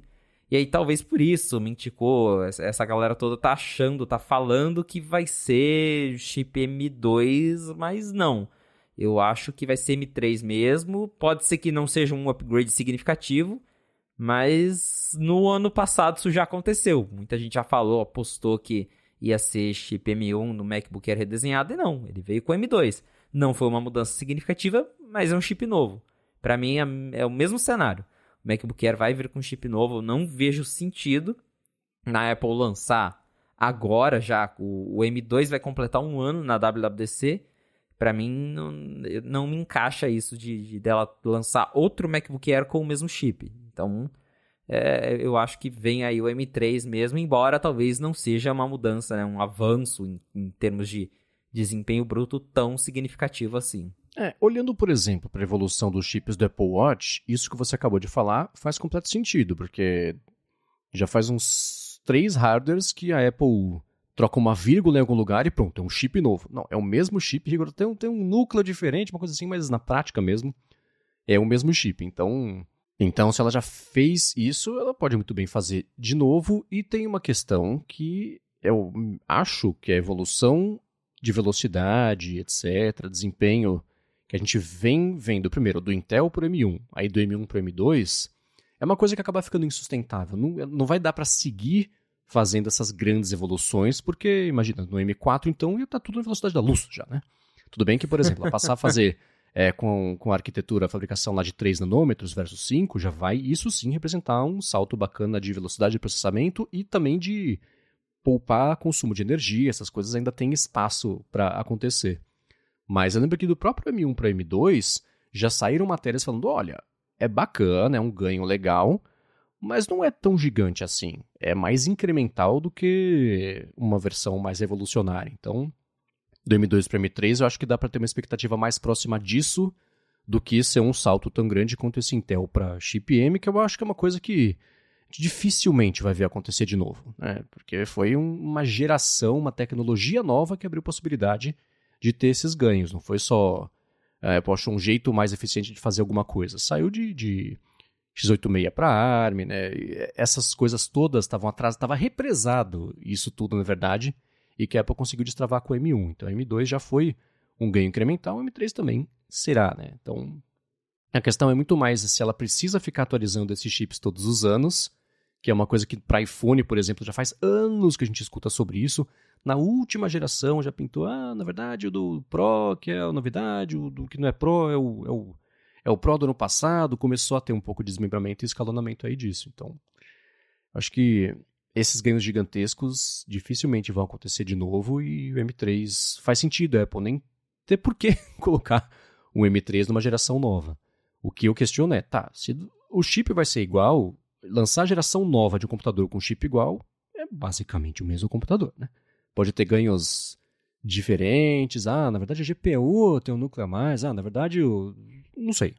Mas atualizar o hardware com o mesmo cérebro, o hardware é parecido, né? É, exatamente. Tá, claro que talvez eles inventem alguma outra novidade, mas quer dizer, a novidade, pelo que dá a entender, é justamente que vai ter um modelo de 15 polegadas. Sim. Então, é. É, esse vai ser o grande destaque. Para quem tem o de 13, vai continuar mais ou menos a mesma coisa. Então, realmente acho que é, o que vai chamar atenção nessa nova geração de MacBook Air é que vai ter um modelo maior para quem quer a tela maior. É, essa é a, é o grande destaque aí do, do ano e né, parece que a gente vai conhecer esses Macs, talvez alguns deles já na WWDC. Então, logo logo a gente vai ter a resposta aí para se a Apple vai usar M2, se M3, se M3 é só um M2 um pouquinho melhorado ou se faz alguma diferença. Mas, é, mais uma vez os rumores aí se contradizendo um pouco e ficando um pouco confusos. Aí eu só consegui lembrar mesmo que no ano passado foi a mesma coisa. O povo não sabia se MacBook Air novo ia ter M2, M1. Por fim teve M2, mas é o que a gente falou, né? Não, não foi um upgrade tão grande assim, até porque se a gente olhar para os iPhones, já faz anos que de um chip para outro não tem aquele salto que é falar ah, é três vezes uhum. mais rápido. Não, é 15% mais rápido. Ah, agora ele economiza mais energia. É, é, esse tipo de coisa que a Apple vai evoluindo, né? Desempenho bruto mesmo já está num patamar que não fica tendo grandes saltos todo ano. Então, como é que vai ser a mesma coisa? Não é todo ano que vai ter uma evolução nível Intel para M1 mesmo. Uhum. É, e tem a questão também de que os próprios aplicativos o que a gente faz no dia a dia não exige, não bate nesse teto de processamento. Então, hum, deixar o teto mais alto ainda, se você não estava alcançando o teto, teto, não faz a menor diferença, né? O quão mais rápido ele é se você não estava chegando à velocidade máxima. É claro que ter mais poder de processamento abre possibilidades de aplicativos explorarem isso, e aí entra, por exemplo, isso tudo que está pintando agora de IaaS e os modelos, você poder rodar localmente no iPhone, por exemplo, um gerador de imagem, um, um, enfim, de texto ele exige um pouco menos, mas ainda assim, de vídeo, né? Isso aí você poder fazer localmente e ter um resultado rápido. Quem tiver os Macs melhores, é claro que isso vai, vai ter ganho. Vídeo, por exemplo, o último ADT que o Rambo falou na prática lá, é, os tempos de, de que ele levava para fazer lá o, um treinamento que ele estava fazendo. Então, dá para ver esses ganhos. É um segundinho aqui, outro ali, não são coisas gigantescas, mas abre a possibilidade de fazer isso. Né? Eu estava comentando que eu estou usando um aplicativo chamado Whisper Transcribe, ou Transcription, acho que é Transcribe, que usa o modelo ali da, da OpenAI de transcrição para fazer a transcrição dos, do, dos episódios do Hipsters Fora de Controle.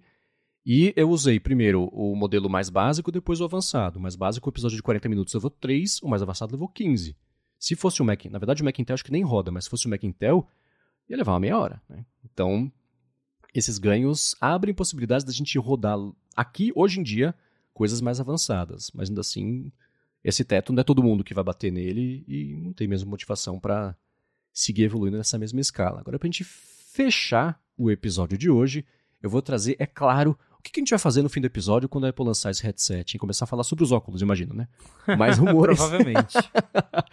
sobre o headset. Pintaram dois né, nessa última semana e eu vou começar pelo que o Evan Bless publicou lá no Twitter dele, que parece que uma fonte dele agora foi convertida e acredita no futuro do headset, porque ele disse que essa fonte falou, ah, tava meio né, desanimada, que era uma coisa meio besta o headset, mas a fonte falou, nos últimos meses a Apple evoluiu isso aí a ponto de agora eu acreditar não só no futuro disso, mas tá louco para comprar.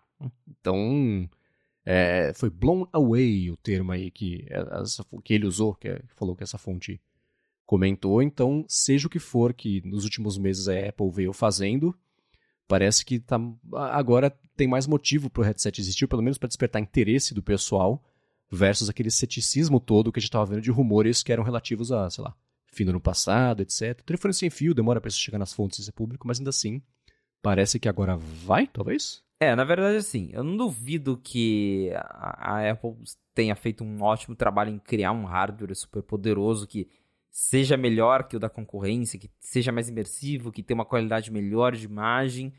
E, claro, quando você coloca isso, você provavelmente, né, eu, é, eu imagino que a gente também vai sentir esse blown away. Porque, né, se eles fizerem um aparelho lá que estão falando que vai ser uma tela 4K para cada olho, um chip M2 que vai processar gráficos em super alta definição, é de impressionar. A questão é, isso vai continuar impressionando depois de uma semana, depois de um mês, né? Impressionar é uma coisa, ser útil é outra. É isso que a gente vai, ainda tá para descobrir, né? Se, se tudo isso que a Apple tá colocando para impressionar, se isso também consegue ser útil. É, uhum. e, e, e, claro, né? se ele impressionar, ele consegue algumas vendas.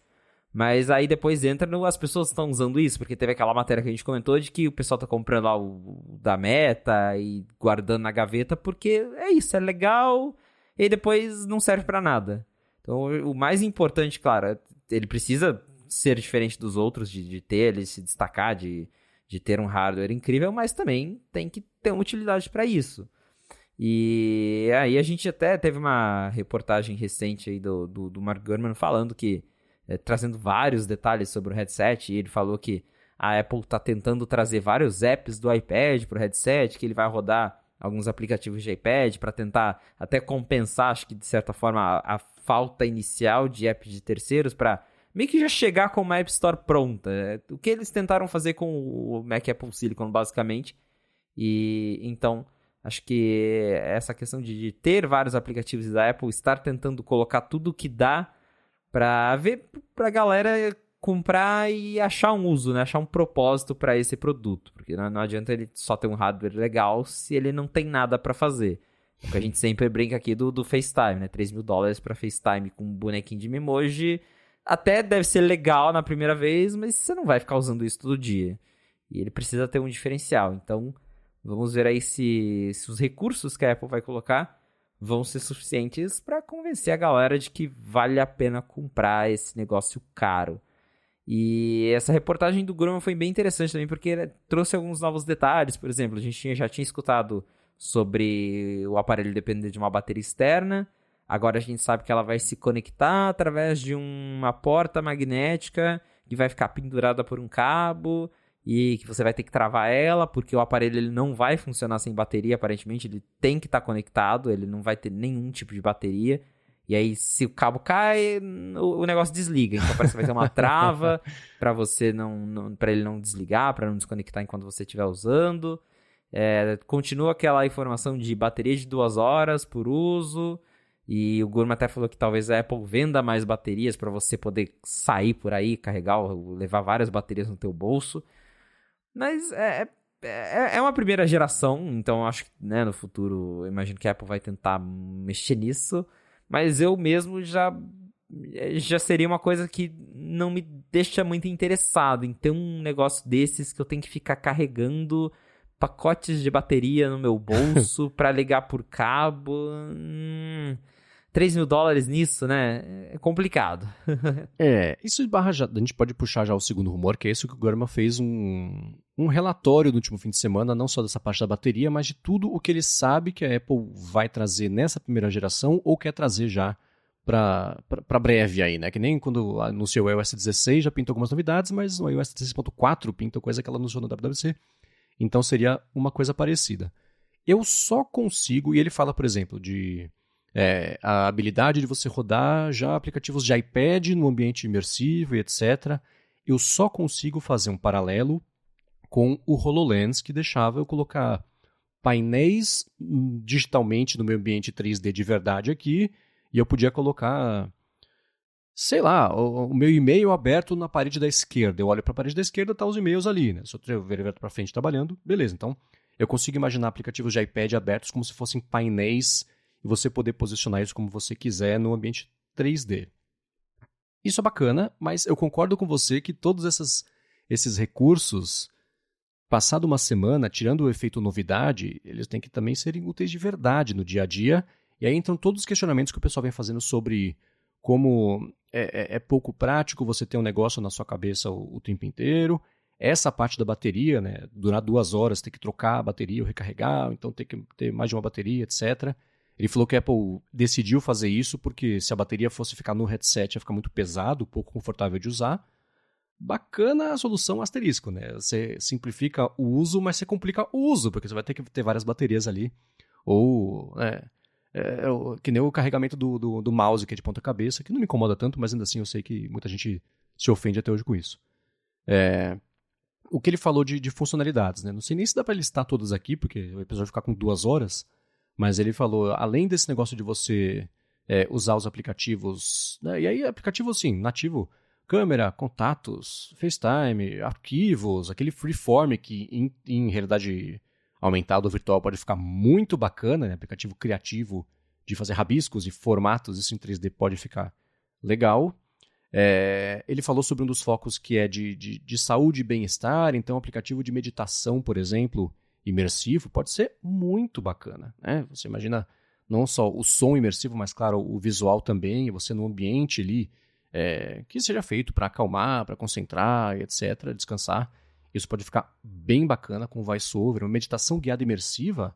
Eu que não medito, já vejo que, poxa, eu ficaria pelo menos curioso para testar, porque deve ser diferente. Mas a questão, de novo, né? Tá assim, você vai usar pela segunda vez e pela vigésima e pela centésima, né? É, o quanto que isso de fato vai ficar no dia a dia aí do pessoal.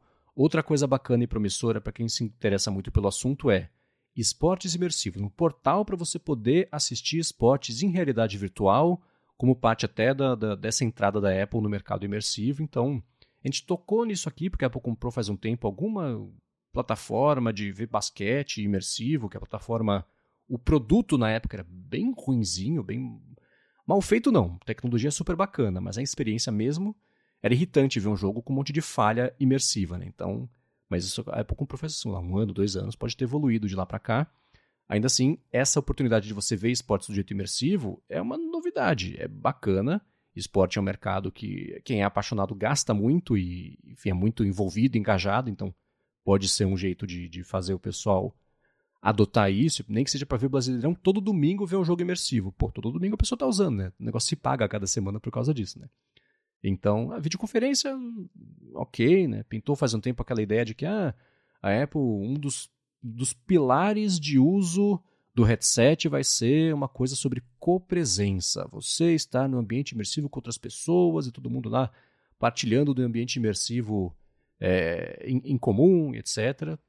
Isso voltou, parece, nessa. Voltou não, mas apareceu nesse report agora do Gurman de novo. É, fitness está ligado com, com bem-estar, mas assim, exercício com headset. É curioso, né? Porque dependendo de como ele encaixar bem ou mal na cabeça, pode limitar um pouco a movimentação e vai ter um fio, né? Ligado no bolso da pessoa. com... Então também é um, é um desafio, né? O que mais? Dessa lista aqui de, de coisas que o German comentou, tem alguma outra coisa que te chame a atenção? O, o, para mim, o mais que eu tô curiosíssimo é o jeito de controlar o aparelho, porque o Guru fala que vai ter vão ter várias formas de você interagir com o headset, vai ter, por exemplo, detecção de para onde você está olhando, detecção de gestos com as mãos e Siri. Womp, womp. Eu espero que Siri seja assim, só um método super opcional que porque se for um aparelho igual o HomePod que precisa da Siri para funcionar, Aí é difícil, né? Ah, se, se, tiver como controlar de outro jeito, está tudo certo. Porque Siri não quero usar, não. é, isso de controle tem uma, dá para imaginar hoje em dia. Todo mundo que está escutando aqui no computador, fecha o olho e imagina que está usando um teclado e um mouse mesmo para jogar Counter-Strike em 3D e uma... É legal, né? É... No dia a dia mesmo, interações que não são em jogos imersivos, isso cai um pouco a utilidade, mas ainda assim são tecnologias que, se funcionarem, vão ser super bacanas, tipo digitar no ar. Não sei como é que isso vai funcionar, mas já pensou que legal se funcionar direito? Você faz os movimentos da mão e você está digitando de verdade? O que não é muito distante de hoje em dia, por exemplo, eu até hoje não sei digitar no iPhone. Eu digito tudo, eu não consigo fazer uma palavra sem errar.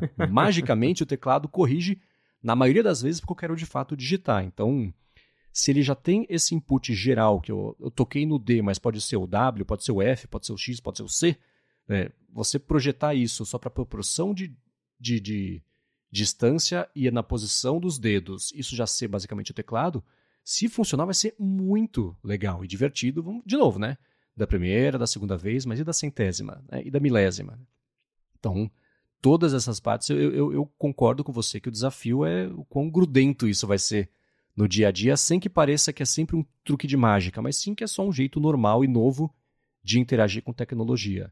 Mas a ideia de você trazer um mouse e um teclado e usar ele no, no ambiente virtual, bacana, resolve diversas questões aí, dúvidas e pendências de interação e ajuda a tornar tudo ambiente imersivo muito mais familiar, que a gente está acostumado já a usar mouse e teclado para tudo. Então, trazendo isso para o headset pode ser um atalho para as pessoas não terem, não se sentirem intimidadas de ter que aprender não só uma interface nova, mas ter que absorver mais um jeito de interagir com tudo, né?